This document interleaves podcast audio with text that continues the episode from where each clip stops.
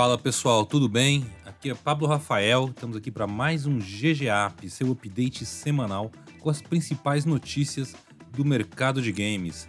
Como sempre, estou na companhia de Carlos Silva, Head of Gaming da Go Gamers. E aí, Carlão, tudo bom contigo? Fala aí, Pablão, beleza aí? Vamos empolgado, hein? Muito assunto bom e vamos nessa. Tá empolgado, né? Viu aí o PlayStation Showcase, altos God of War, Gran Turismo e muito joguinho da Marvel. Vamos falar disso, vamos falar também de Xbox Cloud hoje. Então, para não ficar enrolando muito, DJ Ricardinho, solta aquela abertura do MCU aí, que a gente vai falar de Homem-Aranha, vai falar de Wolverine e vamos nessa. Segue a quest que é GG.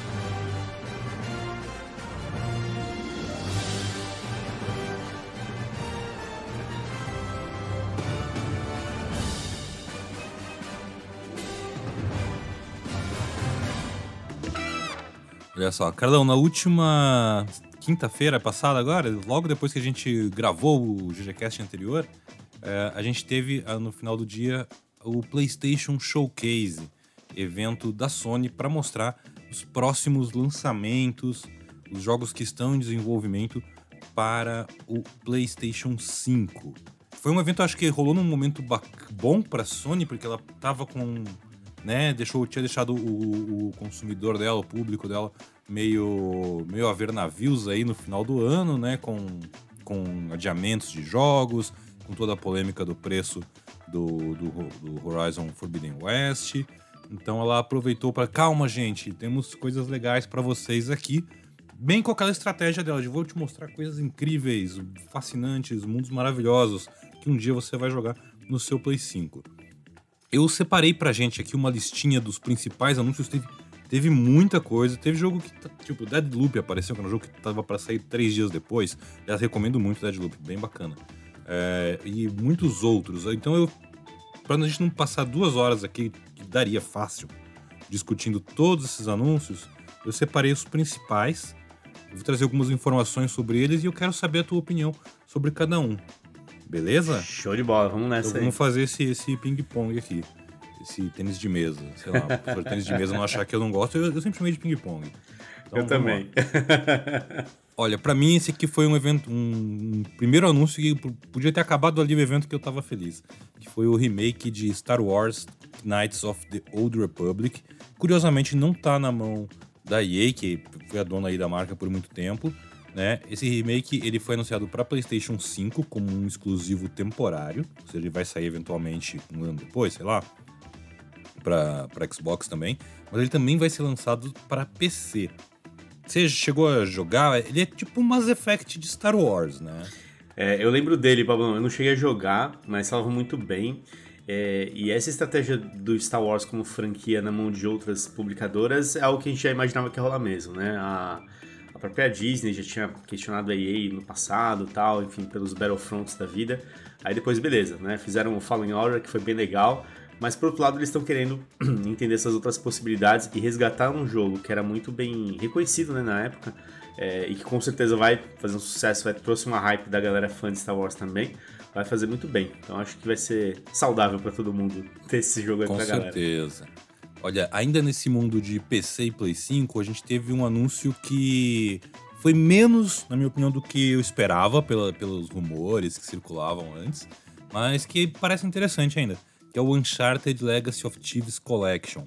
O que, que é essa collection? É o Uncharted 4 e junto com o The Lost Legacy, que é aquele derivado spin-off que não tem o Nathan Drake, tem só as minas de Uncharted, digamos assim, as, as garotas de Uncharted num, explorando lá uma ilha e tal, buscando uns tesouros. Esses dois jogos vão sair remasterizados em 4K, aquela coisa toda, para PC e Play 5 no começo de 2022.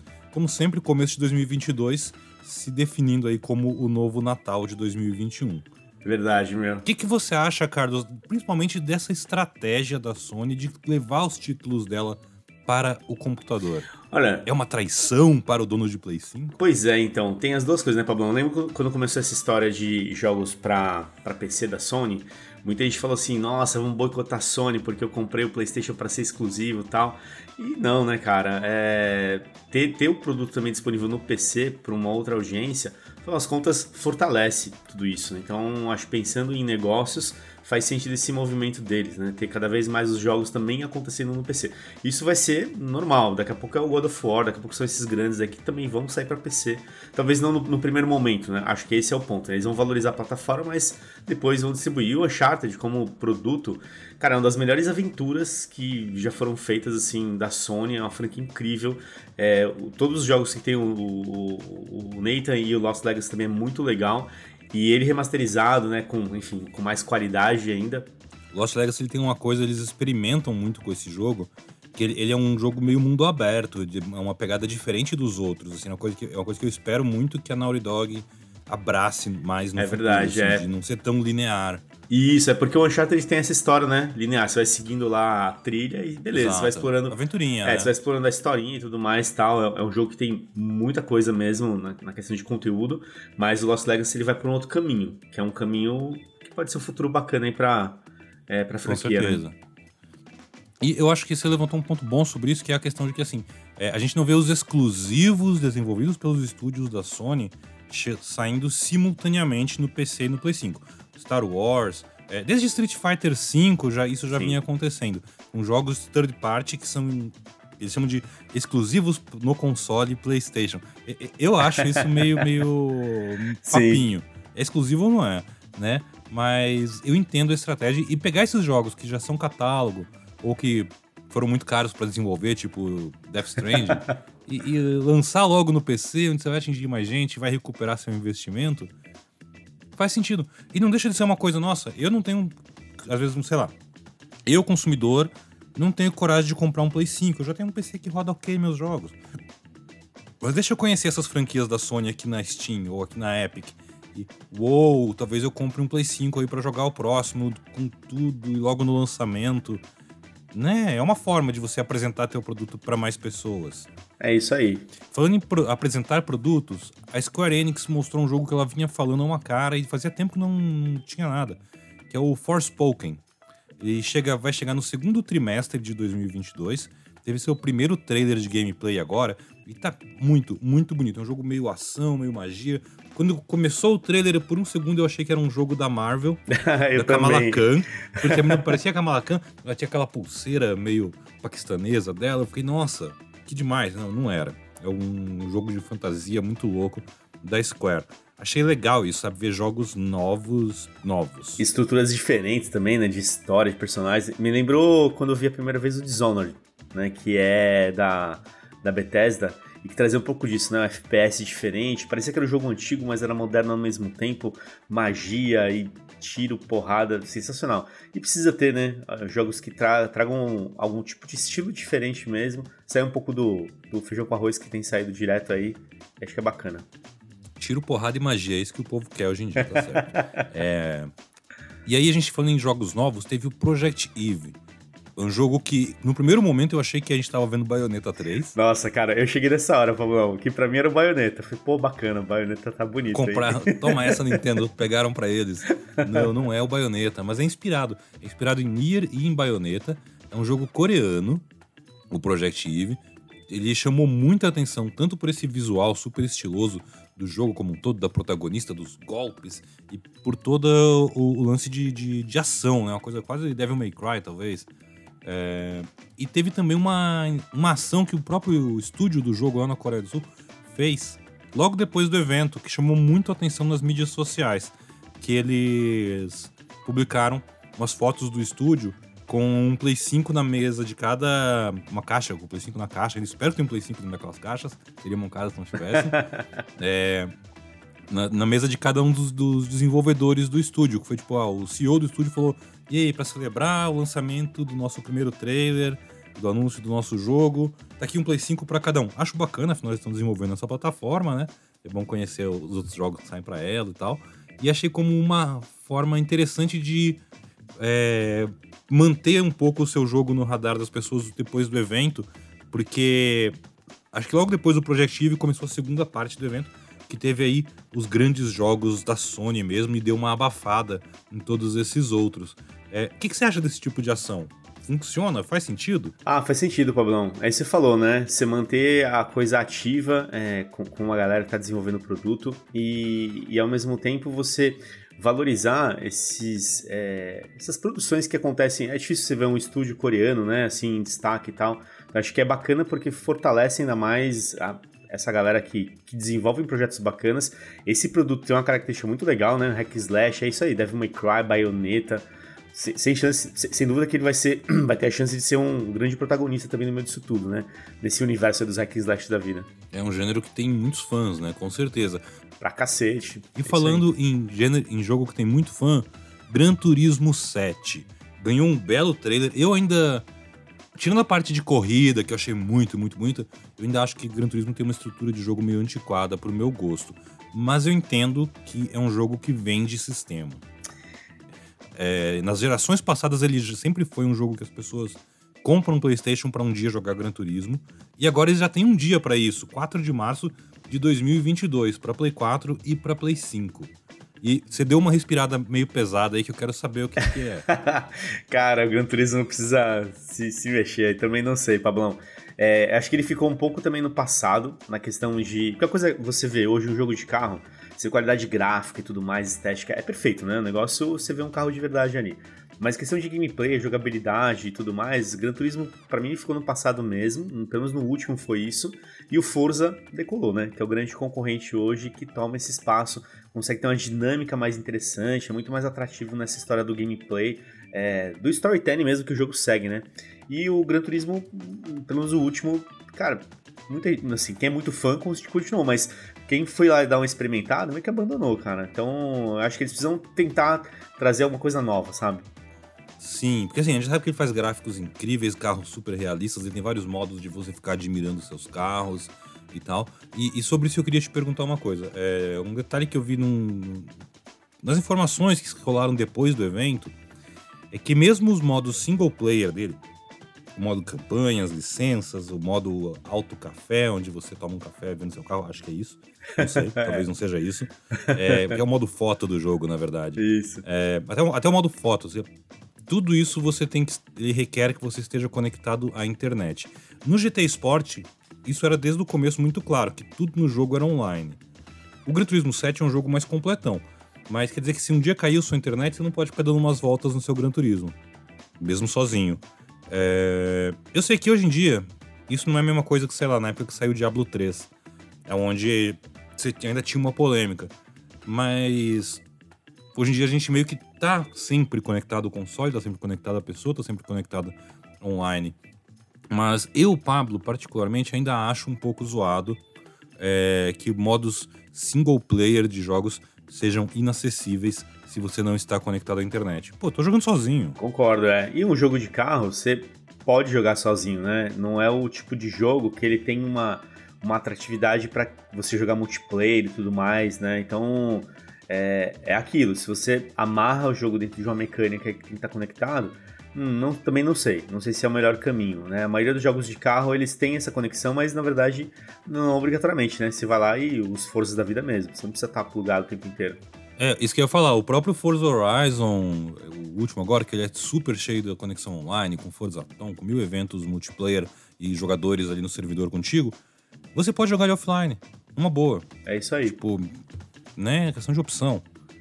É... E aí a gente vai para o próximo aqui, que eu sei que esse, meu Deus do céu, Carlão, segura aí a emoção. é, a gente finalmente viu o grande peso pesado do PlayStation, God of War Ragnarok. Né, já tinha um rumor do nome Ragnarok, tá confirmado, mas teve também muito, mais do que eu imaginava, muito gameplay, muitas informações, é, vários personagens revelados, teve personagem polêmico, personagem sem polêmica. Uh, o jogo criou muito hype mesmo. E isso sem informações muito concretas, do tipo, quando é que as pessoas vão finalmente jogar isso, né? É, eu queria saber de você. É, você, como fã de God of War, que eu sei que você é, o que, que você achou?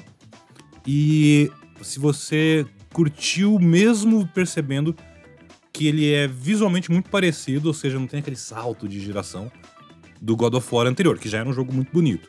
Sim. Hypou, né, Pablão? Olha, eu vou te falar que foi pela primeira vez eu vi no Twitter muita gente é, dizendo, gente, estou aqui trabalhando no God of War, sabe? Muito desenvolvedor, muito, muito produtor, muita gente envolvida na produção do jogo. Então ele, ele trouxe um movimento que eu falei, cacete, cara, a galera toda envolvida no projeto, super empolgada. E ele revelou muita coisa mesmo, né? Personagem tudo mais tal. E aí, como estrutura de jogo, isso a gente imaginava, né? Quando eles anunciaram esse God of War novo, lá na época do, do anúncio do PlayStation 5, é, não dava para imaginar um salto tão grande comparado com o último, porque é um período curto. Então o que eles fizeram? Gente, ó, vamos criar uma história tão bacana quanto foi a última e usar a mesma engine, a mesma estrutura, o gameplay vai ser o mesmo, vai ter uma, algumas mecânicas e armas novas tal, mas nada muito, muito diferente, né? Então eu acho que ele vai ser é, uma história incrível, no sentido realmente de estrutura e tudo mais, que é o que eles conseguem fazer, é o que a Sony faz muito bem. God of War tem isso, né, historicamente. É, e por outro lado, cara, o, o, gameplay bacana, a gente já viu, a gente explorou, né, nesse último, algumas coisas novas, e a gente vai continuar nessa pegada. Então, acho que foi muito legal. E na história de hypar a galera, né? Pô, quando, quando, quando é que a data, né? Quando que sai? É isso aí, todo mundo fica na expectativa. Isso talvez foi o que mais travou a galera no sentido, pô, mas me conta aí, cara, 2022, 2023. E eu lembro que quando eles anunciaram pela primeira vez God of War foi no anúncio do PlayStation 5, né? Quando eles revelaram. E ali já todo mundo comprou, já imaginando, pô, vou jogar. Só que quando vai jogar, aí vamos ter que esperar um pouco. eu acho até interessante eles fazerem o jogo dessa forma, usando, aproveitando uma, tudo que eles já tinham, né, do, de, de motor gráfico, de programação, de desenvolvimento do anterior. É, como se ele fosse um jogo só de Play 5, como a gente imaginava no começo, eu acho que as pessoas ficariam um pouco chateadas. Mas ele vai sair pro Play 4 também. É, vai ter, inclusive, vai ser ele o Gran Turismo. A gente já sabe que você, se você comprar o de Play 4, você vai pagar um pouco a mais depois para fazer upgrade pro Play 5. Mas eu acho legal você saber que você não tá comprando uma versão, é, desculpem o termo assim, encapada ou piorada do jogo. É isso aí. É, você provavelmente vai ser um dos jogos mais incríveis em termos de uso do hardware do PlayStation 4. E vai ter algumas melhorias no Play 5, né? A gente é, Field of View, provavelmente texturas um pouco melhores, com certeza tempo de loading muito menor. É, acho que é legal. E eu acho legal isso, sabe? De ok, a gente sabe que a gente tem uma base enorme de, de dono de PlayStation 4. É, a gente não tá obrigando esse cara a migrar de geração agora, até porque a gente nem tem tanto videogame assim para vender. É isso aí. E, até ser espaçado, né? Pô, gente, tudo bem, estamos vendendo console, estamos anunciando o produto e ele vai ser um alavancador para isso. É, então, por enquanto, acho que eles estão indo numa estratégia de contar um pouco mais e acho que agora bacana. Todo mundo já entendeu o que vai ser o jogo e tudo mais. É, falta data só. Legal. Carlão, aí a gente tem para fechar dois jogos. Um que foi mostrado só um teaser, bem curtinho, e que eu vou falar ali. Ali eu não consegui tancar, eu, eu fiquei muito empolgado, não conseguia nem digitar direito na hora. mexeu com, com todas as minhas emoções mais juvenis, que é o jogo do Wolverine a Insomniac, produtora dos Spider-Man, Miles Morales e tal, anunciou e pegou todo mundo de surpresa com um jogo do Wolverine, o mutante mais popular da Marvel. Ele não tem a cara do Hugh Jackman, por enquanto ele não tem cara nenhuma. Né, apareceu pouca coisa do você ver o personagem num bar, e de repente chega um outro cara que eu acho que é o Dente de Sabre, e aí, tchim, sai as garras, e pá, Marvel's Wolverine. Bastou para deixar os fãs da, de PlayStation, os fãs da Marvel, extremamente empolgados. E, antes da gente falar sobre ele, já vou emendar aqui o segundo, que tem tudo a ver que na sequência a Insomniac mostrou um jogo novo do Homem-Aranha, finalmente o Marvel's Spider-Man 2, que vai ter os dois Homens-Aranha deles, né, o Peter Parker e o Miles Morales, e também vai ter o Venom. E ao que parece, algum tipo de modo cooperativo, talvez, afinal os dois estão juntos na cena. Uh, vai ter o Kraven, pelo jeito também, porque a narração do trailer parece muito Kraven, o Caçador, que é um inimigo do Homem-Aranha que, que ele tem umas coisas meio xamânicas e, e é um russo caçador muito louco. É, parece que ele vai ser o grande vilão, mais do que o Venom. E eu descobri depois que foi tudo que a gente viu nesse, naquele trailer foi capturado no PlayStation 5. Segundo a produtora, não, ela fala que não eram só CG, que foi tudo renderizado no Play 5 mesmo e tal.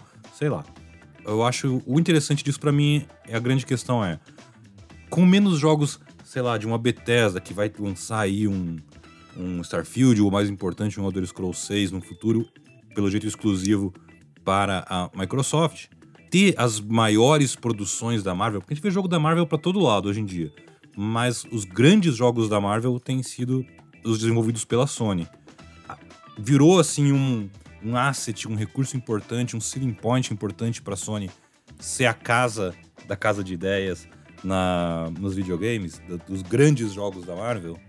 Ah, tá virando, viu, Pablão? Porque assim, ó, a gente. Todo jogo, jogo do Homem-Aranha sempre traz grande expectativa. E sempre é muito bom. Né? Então, a gente também sempre compara ali. Eu sempre gosto de olhar o Homem-Aranha, que ele, ele é um jogo que me lembra muito o, a franquia Arkham do Batman.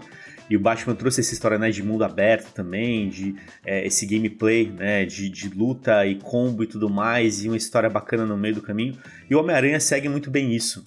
E, e, a Sony já viu que, olha, dá muito certo, sabe? Esse single player, essa história muito bem contada de personagens que são amados por muita gente. Trazer um Wolverine é gigantesco, porque eles vão nessa tocada e aí começa a abrir uma, uma frente que é o quê? Cara, hoje é o Wolverine. Sei lá, amanhã quem que vai ser? Sei lá, vamos escolher um outro personagem, o Pantera Negra. E assim vai, entendeu? Por quê? É, as tentativas de jogos da, da Marvel, no sentido dos Vingadores lá da Square, hum, não deu muito certo. Porque por mais que tenha juntado todo mundo e tudo mais, é, não foi uma história talvez tão bem contada, ou talvez um desenvolvimento tão bem executado quanto a galera imaginava. E aí ficou um pouco estranho, né? Realmente hoje é um jogo que a galera até meio que esquece e abandona. Foi legal, ok. Quem gostou, quem não gostou, a grande maioria não gostou. E agora a produção da Insomniac, que é uma alta produção, um single player, uma história de um personagem famoso, não tenha dúvida. Putz, é, é um caminho que, que realmente acho que não tem volta. E eles só por essa, por essa hype que aconteceu do Wolverine, eles devem estar pensando: beleza, quem que é o próximo que a gente vai anunciar daqui a, sei lá, 5 anos, por exemplo. Porque vai dar certo, né? Então acho que é um caminho que vai trazer bons retornos para os dois lados tanto a Sony e tanto para a própria Marvel. E a Marvel né, fortalece um lado que, que a gente sempre é, gost, gostaria que acontecesse com mais frequência mesmo. Jogos bacanas desses personagens que todo mundo gosta, sabe? Você quer ver um jogo do Homem de Ferro, cara. Cadê o jogo do Homem de Ferro bacanudo, legal, né? Que até hoje não teve. Teve lá ele nos Avengers, que é interessante, mas e aí, né? O que mais dá pra fazer? É porque o Homem de Ferro é chato, essa é a verdade. Pô, eu gosto demais, cara. Queria ter um jogo dele, sabe? Pra poder curtir pra valer, né? Fala, é. joguei, joguei aquele da SEGA antigo. Foi o primeiro jogo que eu fiz review em revista. O Homem de Ferro da, da SEGA de, de 360. E, cara, eu quase desisti do jornalismo de videogame ali. Cara.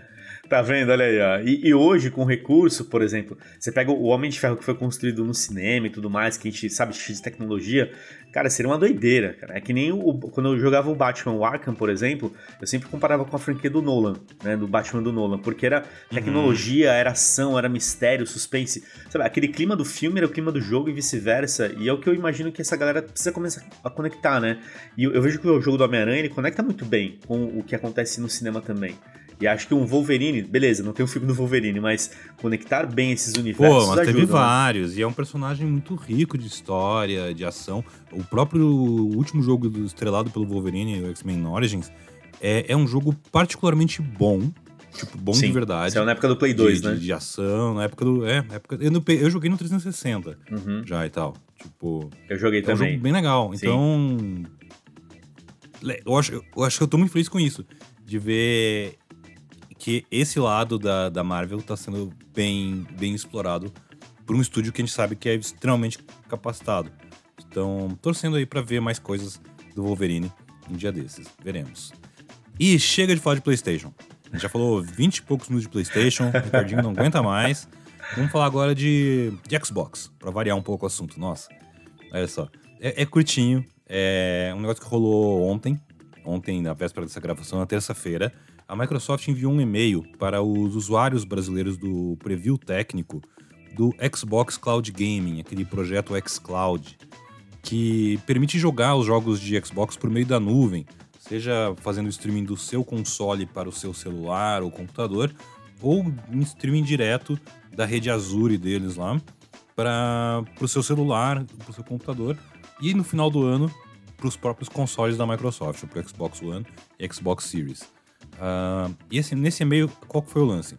Esse serviço está disponível nos Estados Unidos já há uma cota. Toda semana entram jogos novos nele, uma coisa doida assim.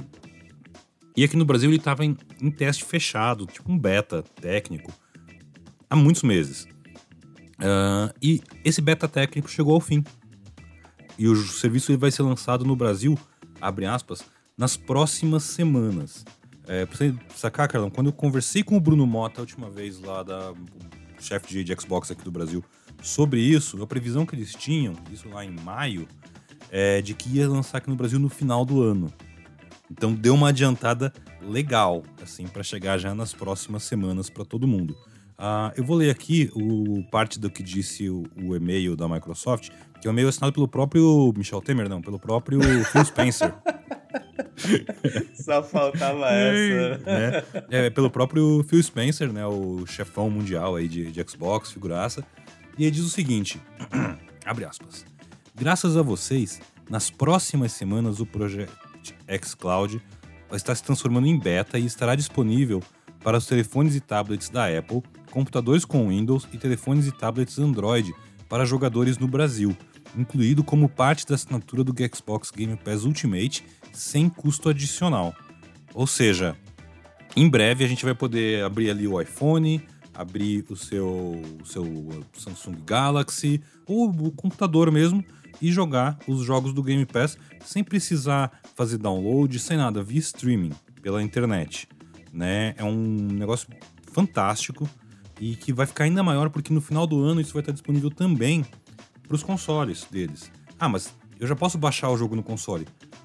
Mas e se você não precisar baixar? E se você, putz, eu tô curioso sobre esse jogo que entrou no Game Pass e eu não. Não sei se eu quero baixar ele. Tudo bem, dá o play aí e joga. De repente você se interessa e tal. Porque é uma forma até de contornar a questão de armazenamento, né? Para não falar que no caso de computador e de celular, putz, você pode fazer o quê? Eu tenho o jogo instalado aqui, sei lá, o Gears of War 5. Tá instalado no meu Xbox.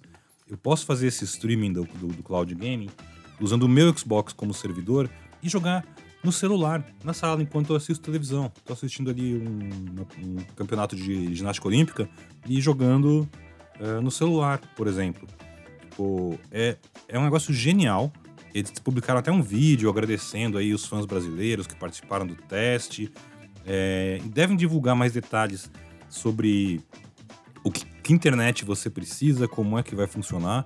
Mas hoje já são mais de 100 jogos disponíveis. É, vai ter mais 42 aí daqui até o final do ano. Uh, incluindo Battlefield 2042, Forza Horizon 5, tudo mais um pouco. Então, achei muito legal, acho que foi uma das grandes notícias dessa semana, com potencial para ter um, um super impacto nos próximos meses. E é o futuro, né, Pablão? Eu vejo que o cloud cada vez mais ganhando força. É um negócio que a gente olha que parece que está distante quando a gente pensa em estrutura e tudo mais, tal, tá, Brasil. Mas acho que esses testes, começar isso de alguma maneira, já vai mobilizando uma série de outros setores mesmo, né, para fazer realmente a coisa acontecer. E a gente vê na prática como que isso vai se comportar na mão do consumidor aqui no Brasil. Porque é isso, você falou um ponto que é verdade. O problema de armazenamento hoje é surreal, né? Nesses consoles novos, os antigos, enfim, é um problema recorrente é, para quem joga. É, e por outro lado, você processar tudo isso de uma maneira diferente que não exige tanto do seu lado, é pô, bacana, né? Porque essa exigência que vai ter da, da, do produto, no final das contas, ela também está um pouquinho rodando lá dentro do servidor dos caras. Então acho que é interessante, acho que tem chance de ser realmente algo que vai dar muito certo no futuro e esses testes pra gente aqui, excelente. E eu vou jogar a bola de volta pra turma do PlayStation. Porque com a chegada do, do xCloud oficialmente aqui no Brasil, é... não tem mais motivo para dizer, ah, não dá para lançar o PlayStation Now por aqui, né? É verdade, não tem mesmo. E aí? Como é, faz? É só apertar uns botões lá e libera pra nós tudo aí. Pois é, pois é. Posso que tem um botão ali verde, amarelo assim, play. PlayStation Now agora no Brasil, né? Pois é, o PlayStation Now tá ficando pra trás. Assim. Em termos de oferta, eles vão ter que se mexer para garantir o lugar deles no mercado. É isso aí. Bom, é isso aí, pessoal. Obrigado aí por você que nos acompanha em todo o GGAP e GGCast. Fica conectado com a gente lá no gogamers.gg. Sempre muitas novidades aí sobre o mercado de games. É isso aí, valeu. Tchau.